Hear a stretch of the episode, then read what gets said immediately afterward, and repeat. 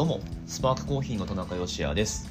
この放送は仙台で自家焙煎のコーヒーショップを経営しております私がちょっとためになるコーヒーの話とビジネスと子育ての両立目指して奮闘する日々の話をお届けする番組です。さてさてえっとですね昨日コーヒー関係のニュース拾い読みみたいな内容でお話をしたんですけれどもまあ、ちょっと娘をあやしながらだったので最後の方だいぶ雑になっちゃいましたがコーヒー関係のニュースで言ったらもう一つ今週先週くらいに発表された大きなニュースがありました。でそれっていうのがワールドコーヒーチャンピオンシップですね、うん、コーヒーの世界大会が、えー、行われる予定だったんですが、まあ、コーヒーの世界大会っていくつかあってでいくつかの競技をまとめてえっ、ー、とまあ毎年世界各都市持ち回りというかうん、そういう感じで開催されるんですがえっとですねそもそもの話をすると2020年ですね。まあコロナ元年と言ってもいいのかな。2020年の5月にオーストラリアメルボルンでまずえっ、と WBC ワールドパリサチャンピオンシップとワールドプリバーズカップチャンピオンシップとかかな？が開催される予定だったんですが、まあ、それがまずキャンセルされて、まあ、延期になったりキャンセルになったりとか、まあ、いろいろ二転三転して、えー、でその時の2020年のワールドバリスタチャンピオンシップの位置づけで、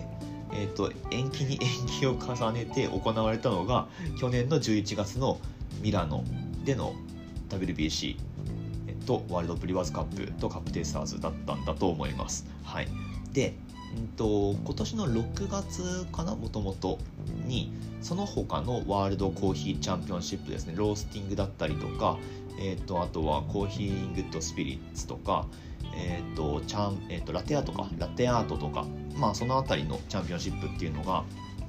ポーランドのワルシャワで開催される予定だったんですよ。ポーランドのワルシャワです。はい。ポーランドって皆さんもどこにあるかってご存知ですよね。そうウクライナの隣なんですよ。で、まあ、こういう情勢です。ウクライナからは、まあ、4000万4000数百万と言われる人口のうち約4分の11000万人以上ですねが、えー、国外退避を余儀なくされているという状況がございます。国外退避なのかな？まあ自宅を追われてるってことかな？はい。国民の4分の1ですよ。これはもうとんでもない事態になってるわけなんですがでその隣国ポーランドの,、えーとそのチャンピオンシップが開催される予定だった場所がその避難民の受け入れ先っていうことに、えー、なっているようです、まあ、そういう実際的な理由とあとはまあ、うんと、治安面での不安っていうのもまあもちろんあるとは思うんですけれども、まあ、そういった理由からですね今年6月のチャンピオンシップの開催場所っていうのがまたしてもミラノに変更になりましたよっていうアナウンスがオフィシャルで出ていたようです。はい、でちなみに今回のそのまあ、コーヒーのイベントとして行われるわけなんですけれどもその収益っていうのは全て、えー、寄付されると、うん。まあ、そのような発表がオフィシャルからありました。まあね本当に 何て言うか。うーん、まあ、そういう情勢ですので早く終わらないかなという、まあ、そういう感じなんですけれども。はい。まあ先週あった大きなコーヒーのニュースとしてはそんな感じですね。でちなみに、まあ、国内大会の予選ですね。これまだアナウンスないんですけれども SCAJ 日本のそのスペシャルティーコーヒー協会大会とかを主催している団体ですけれども、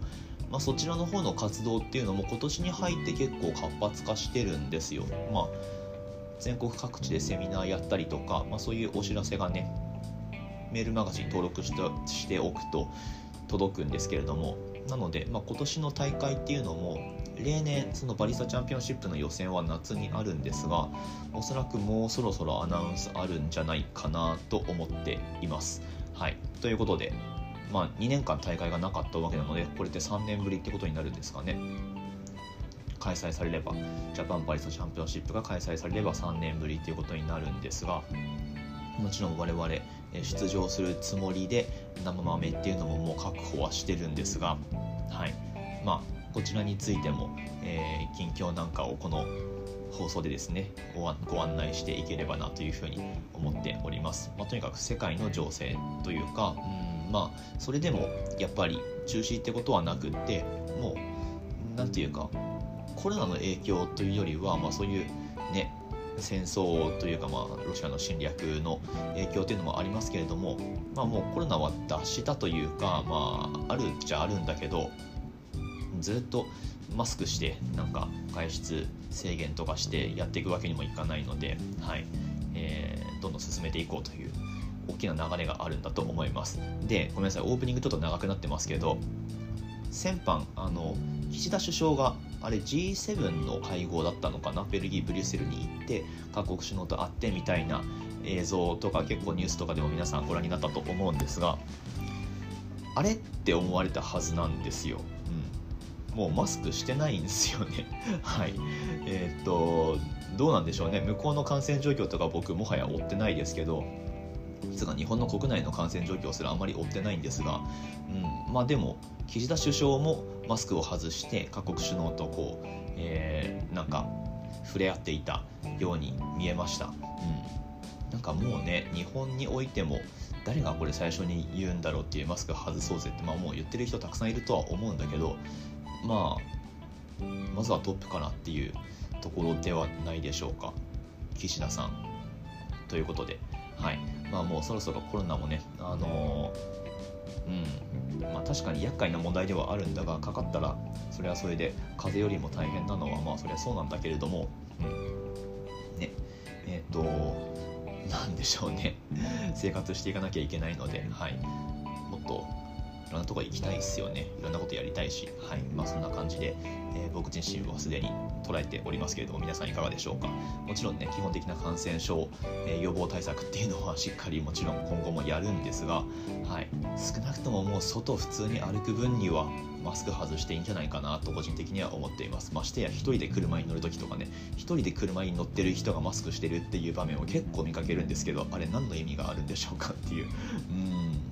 まあまあそんな感じで、えー、引き続き気をつけつつ楽しく毎日を過ごしていければなというふうに思っております。今日もうこれでいいんじゃないかな。7分半。7分半経っちゃった。えっ、ー、と何をお話ししようと思ったんだったかすっかり忘れてしまいましたね。何だったかな。まあこれ一応予備で撮ってる音源なんですよ実は。日曜日の配信として流してもいいしまあ、月曜日の配信として流してもいいし日曜日は奥さんと一緒になんか先週の放送を振り返るみたいなのを2週3週前くらいから始めてるのでまあそれを流すかもしれないんですがもしそれができなかった時のために今喋ってるっていう感じなんですけれどもはい。あこの番組ですね仙台で自家焙煎のコーヒー豆屋をやっております私がお話しするコーヒーのことだったりとか、えー、まあでも主にはコーヒーのことだな。うんまあ、お店やってるっていう立場から得た知見だったりとかうんと、まあ、経験に基づくお話だったりとかニュース解説だったりとかあとはまあ娘が今横で寝てて、えー、僕は洗濯物を畳んでるんですけれども、まあ、そんな子育て中でお店経営してますよっていうそんな日常についてのお話なんかも交えつつ毎日お届けしていく番組でございます。はいあのー、今日はなんかなな結局何の話なのかちょっとよく分かんないですけれどもはいえっ、ー、と続けて聞いていただけるとまあコーヒーについてはちょっと詳しくというかうんとまあなんだろうな。新しい視点が得られるんじゃないかなと思っています。はい。結構そのまことしやかにコーヒーについて言われてることってまあ、果たしてそれって本当にそうなんですかっていう、うん、結構ね僕はあの意外と細かいんでそういうとこ逐一チェックしたがるたちなんですよ。うん、ファクトチェックというか、まあ、例えば言葉の使い方とか、うん、そもそもスペシャルティーコーヒーって何でしょうねみたいなそれについてはもうずっと考えてるんですけど、まあ、これ結論ないというか、まあ、曖昧なものっていうのが結論なんですよスペシャルティーコーヒーっていうものに関して言えば。うん、そのじゃあもう生豆の品質の時点でスペシャルティーっていう風に、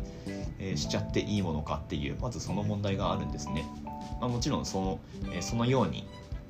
マーケットは動いてるんですけれども皆さんが手にする口にするコーヒーって必ず焙煎をしなきゃいけないんですよね、うん、で厄介なことにスペシャルティーコーヒーの定義の中にはその焙煎抽出までが含まれてるんですよ。それってもはやあの消費者側の手にだって抽出ってなると大体の人があを自分でやられるわけでなのでね最終的に消費者にその品質管理っていうものが委ねられてるっていうふうにも考えられるわけですね。なのでこうなってくるともはや今飲んでるコーヒーがスペシャルティなのか何なのかっていう評価基準ってなくなるんですよ。なので非常に曖昧な概念だっていうふうな、え、ところを押さえてもらえればいいのかなと思っていて。今日マジで何の話になってるんだろう。スペシャルティーコーヒーについて。うんこれねあの話し出すと止まらないんですけど。はい。だって外から見てその焙煎屋さんがなんかスペシャルティというにふさわしい焙煎をしてるんだろうかとかってこれ誰にも分かんないんですよね。うん、でまあ深入りがいいのかとか浅りがいいのかっていう論争もまた始まりそうなんで、はい。まあ、今日あんまりそこまで詳しくは話さないですけれども、うん、というまあ一つには何だろうなまことしやかに言われてることにちゃんとこう自分が納得できる理由があるかどうかっていう、うん、そういう視点がえっ、ー、と必要なんじゃないかなっていうふうに思っていて、まあ、これ聞いてくださっている皆さんにとってもなんかそういう新しい気づきみたいなものがあればいいなという、まあ、そういう思いもあってね配信をしてるわけです。僕の独り言みたいな、えー、回が結構あると思うんですけれどもまあそんな感じです。はい。そのように使っていただければいいのかなと思います。まあ抽出のやり方一つとってもそうですよね、うん、例えば蒸らしの工程とかってあのお湯を豆全体に粉全体に注いで30秒待ちましょうっていうのが大半だと思うんですけれどもその30秒って根拠は何なのかっていうところを考えて、まあ、それが納得いくんであればその30秒っていうのを採用すれば、えー、いいと思いますしで僕らは必ずしも毎回その30秒っていうのがうまくワークするとは思っていないので蒸らしの秒数ってあんまり決めてないんですよね。その焙煎されてから今入れてるコーヒーが何日経ってるのかっていうところでその放出されるお湯かけた時に放出されるガスの強さというか勢いって違ってくるんですよ。まあそれが目に見えて現れてくるのがその膨らみの勢いっていうか膨らみ方なんですけれどもお湯をかけてもあんまり膨らまない場合はもうなんか30秒とか待ってると粉がべちゃーって沈んじゃって特に、まあ、ちょっと細かめの引き具合でドリップしてる場合だとその後べちゃって沈んだところにお湯をかけてもなかなかこう通っていかないんですよね。スムーズな抽出ができずに本来、えー、このくらいで収めるべき抽出時間っていうところから大きく伸びてしまって出なくてもいい味が出てしまったりっていうことにつながるんだと思っています。なので蒸らしの意味ってその豆が膨らんでくることによって豆の引いた粉の粒と粒の間に隙間が生まれるんですね。でその隙間をお湯が通ることによってドリップの抽出が進んでいくっていうか。なのでその隙間がない状態でお湯をどんどんどんどんかけていってもあんまりねあのうまくいかないんですよね。うまく落ちていかないっていうか。これ粗挽きだったら全然話は違ってくるのでなので46メソッドみたいなあの水がお湯が全部落ちきってから次のお湯を注ぐみたいなメソッドがうまくワークするわけなんですけど はい。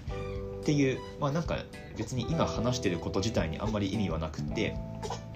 まあつまりその言われてることに自分が納得できるかどうかっていう、うん。まあ、そこは結構常々疑うべきだなとまあ、特に僕はコーヒーを仕事としてやってるので、まあ、それやっていく上では必要なんじゃないかなっていうふうに思っていてで、まあ、そんな常々思ってることを、まあ、小出しにしていくっていうか、うんまあ、そういう毎回の配信内容になっています。はい、というわけで娘がね寝てたんですけれどもちょっとぐずり出したのでこの辺で終わりますけれどもまあまあそんな感じで多分ね続けて聞いてるとなんか新しい発見とかあるんじゃないかなと思います。なので是非毎日じゃなくてもいいのでなんか気になった時だけで結構です。お付き合いいただければ幸いでございます。はいということで今日はタイトルを何にしようかなんか雑談になってしまいましたけれどもそんな感じで番組の感想とかいただけますと幸いでございます。質問回答なんかもしてますのでスタンド FM っていうアプリからであればコメントができますのでそちらで質問とかしていただくでもいいですしなんか気になる放送回があったらその配信をポッドキャストで Twitter でシェアをしていただいた上でなんかつぶやいてもらうとまあ、それに対してお返事していくこともできますしいずれかの方法でコミュニケーションをとってみてください。はい。私たち夫婦が経営しているスパークコーヒーのオンラインストアは楽天市場に出店しております。現在まだお買い物マラソン開催中だったと思うのであのぜひエントリーした上でお買い物していただけますといつもより多分ポイントがちょっと多めにつきますよっていうキャンペーンだったと思いますのでぜひぜひ活用されてみてください。送料設定なんですけど全国どこからの注文でもあまり変わらない設定にあまりというか全く変わらない設定にしてあると思いますのではい。あのぜひ離島の方でも大歓迎でございます。鹿児島のなんとか島とかあの沖縄からご注文いつもいただく方もいらっしゃいますしいつもありがとうございます。北海道でももちろん OK です、えー、どしどしご注文をお待ちしております。ということで明日の放送でまたお会いしましょう。これはいつ配信されるんだろうか。はい。美味しいコーヒーで一日が輝く。Good Coffee. Sparks Your Day. スパークコーヒーの田中でした。